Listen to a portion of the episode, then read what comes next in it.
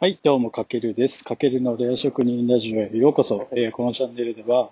キャリア17年目の現役美容師が美容師の価値観や思考に革命を起こすをテーマに、ま、職人マインドを アップデートするための知識や学びを、ま、独自の視点でお届けする、そんな番組となっております。えー、今日は10月5日月曜日の朝になりますね。今ちょっとジム朝行ってきて、今日月曜日僕毎週休みなんですけれども、朝ジム行ってこれから、えっ、と、これから始める事業の、えっ、ー、と、ビジネスの構築だったりを、えっ、ー、と、ご飯食べてから朝食ですね、やろうかなと思ってます。というわけで、まあ今日のテーマは、えー、転換力を鍛えるっていうテーマなんですけれども、まあ転換力、まあ字はあれですね、返答の点に変える変換率の間に力、まあ転換力をデザインする。ってことなんですけども、やっぱ美容師もね、これから多様性が求められる、やっぱ今時代にニューノーマルっていうキーワードが、えー、とあるように、美容師もニューノーマルな、えー、働き方が大切で、なんか美容師さんっていうのは、あの、まあ、要は美容業界の枠組みだけで結構ね、物事を考えがちなんですけれども、まあ、それもね、すごくいいことであって、まあ、他の美容師さんだっての情報だったり、他の美容室の情報を参考にする、して、まあ自分の知識や武器に、えっ、ー、と、つなげるっていうのもすごく大事なんですけども、ただ、やっぱそれだけだと、まあ他の人もやっぱね、今 SNS がこれだけ普及して、いろんな情報がみんな手に入るからこそ、まあみんな美容師さんは美容師さんに似たような、こう発信だったり戦略にだんだん偏ってくる。そうすると、やっぱりどうしても、なんだろう、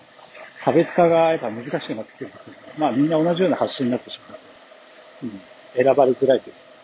で、まあそこで取り入れたいのが、この今日のテーマでもある、この転換力を鍛えるっていうことなんですよね。で、まあ転換力っていうのは、まあその名の通り、こう変える力。まあ、例えば、まあ異分野、異業種の、なんだ、例えばビジネススキルだったり、思考だったり、あとは本からこう得た学びだったり、あとは自分がね、過ごす日常の中でよく見たり使ったりするものなどから自分の美容師にのスキルだったり、武器に転換できるものはないか、まあ役に立つものはないかって考える力を転換力って言うんですけども、まあ例えばなんだろうな、うーん、まあ、ビジネススキルの一つに、まあ、商品を売るための、えっ、ー、と、文章を書くことを、あの、コピーライティングと言うんですけれども、例えばそのコピーライティングも、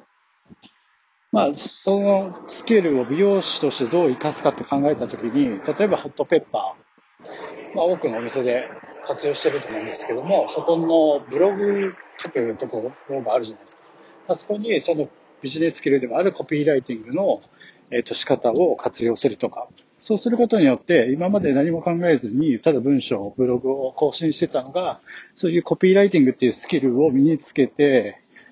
上で、こう書くと、またやっぱちょっと反応が違うというか、そうすると、まあ、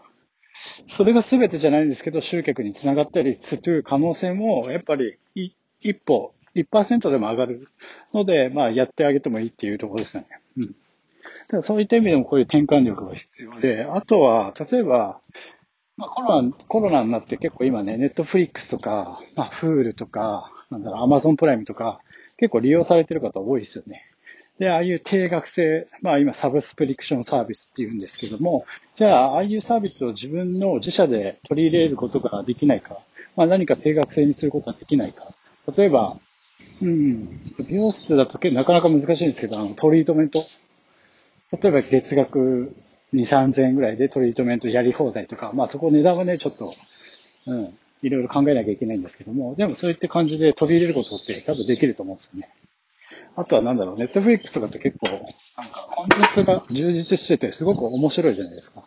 で、なんであれだけ、なんで僕たちは見てハマって熱狂してしまうのかっていう、その、熱狂度合い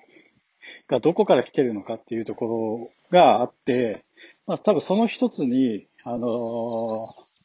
アマゾンかな、フールかなで言うと20、20プロジェクトあったじゃないですか。あれっていうのは、要は、まだ、えっ、と、ダンスも全然下手くそで、まあ、本当に素人みたいな子たちがどんどん成長していって、デビューして売れていくっていう、あの、ストーリーを、その過程ですよね。そのストーリーを見せていくことによって、多くの人が共感して、熱狂的なファンが生み出されて、あれ、あれだけ社会現象になったっていう。つまり、これ、このストーリー仕立ての、えっ、ー、と、構成を美容師で考えたときに、例えばアシスタントがスタイリストになるために、こう、紆余曲折というか、いろいろ、こう、くじけることもあったり、頑張ったりすることもあるっていう、このメリハリを持ったサクセスストーリーを自ら、えっ、ー、と、構築して、例えば SNS で発信したりする、たりするっていうことにもできるんじゃないかなと僕は思ってるんですよね。うん。だかそういった意味でも、その20プロジェクトからでも、僕たち美容師は自分のスキルに役立つように考えることができるっていうことです。うん。だからどんな、だから自分たちが普段目にしてるとか耳から聞いてるとか目から見てる、どんなコンテンツからもこう自分の仕事に役立つことはないかなっていう、こう常に意識をして、えっ、ー、と、行くことが、この転換力を身につけるきっかけになるんじゃないかなと思ってます。まあ、仕入れる先のおすすめとしては、まあ、手頃なところだとやっぱりビジネス書とかは、あの、まあ、1500円とかでね、えっ、と、情報を手に入れれるものなので、すごくいいんじゃないかなと。あとはやっぱ、これぐらいだけネットが、ネット情報溢れてるんで、まあ、音声メディア、まあ、こういうメディアですよね。今僕が発信してるような。だったり、大手経済メディアのニュースアプリなどから見て、他の業界とか他の業種のこう情報を取り込んで、まあ、そこから、えっ、と、自分の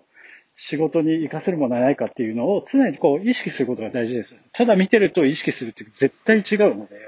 うん。ここはこれからの美容師に求められるんじゃないかなと思います。で、常にそうやって意識することで、こう思わぬところからアイデアだったりヒントが生まれて、まあ自分の仕事のに活かすならば武器になりますよね。